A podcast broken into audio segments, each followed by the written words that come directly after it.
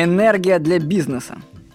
Для создания и развития своего дела нужна личная энергия, сила. Если вы пока не знаете, чем заняться, то займитесь своим телом. Рассмотрите его как бизнес-проект.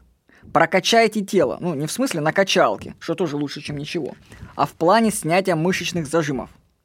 Для работы с телом хорошо пойдет йога, аштанга-йога. У нас даже есть сайт, мы сделали, аштанга.тв. Там с уроками прям пошаговыми. Занимайтесь как минимум три раза в неделю. Ощутимые результаты наступают около полугода занятий. Начав заниматься сейчас, вы сэкономите время и вложите его в себя.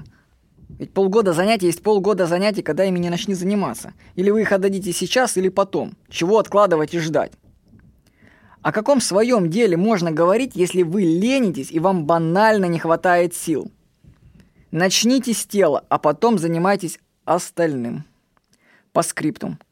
Занятие спортом – это еще и проверка на наличие силы воли. Воля, что в бизнесе, что в спорте, одна. Как вы относитесь к своему телу, так вы и живете. Накачайте себя энергией. С вами был Владимир Никонов.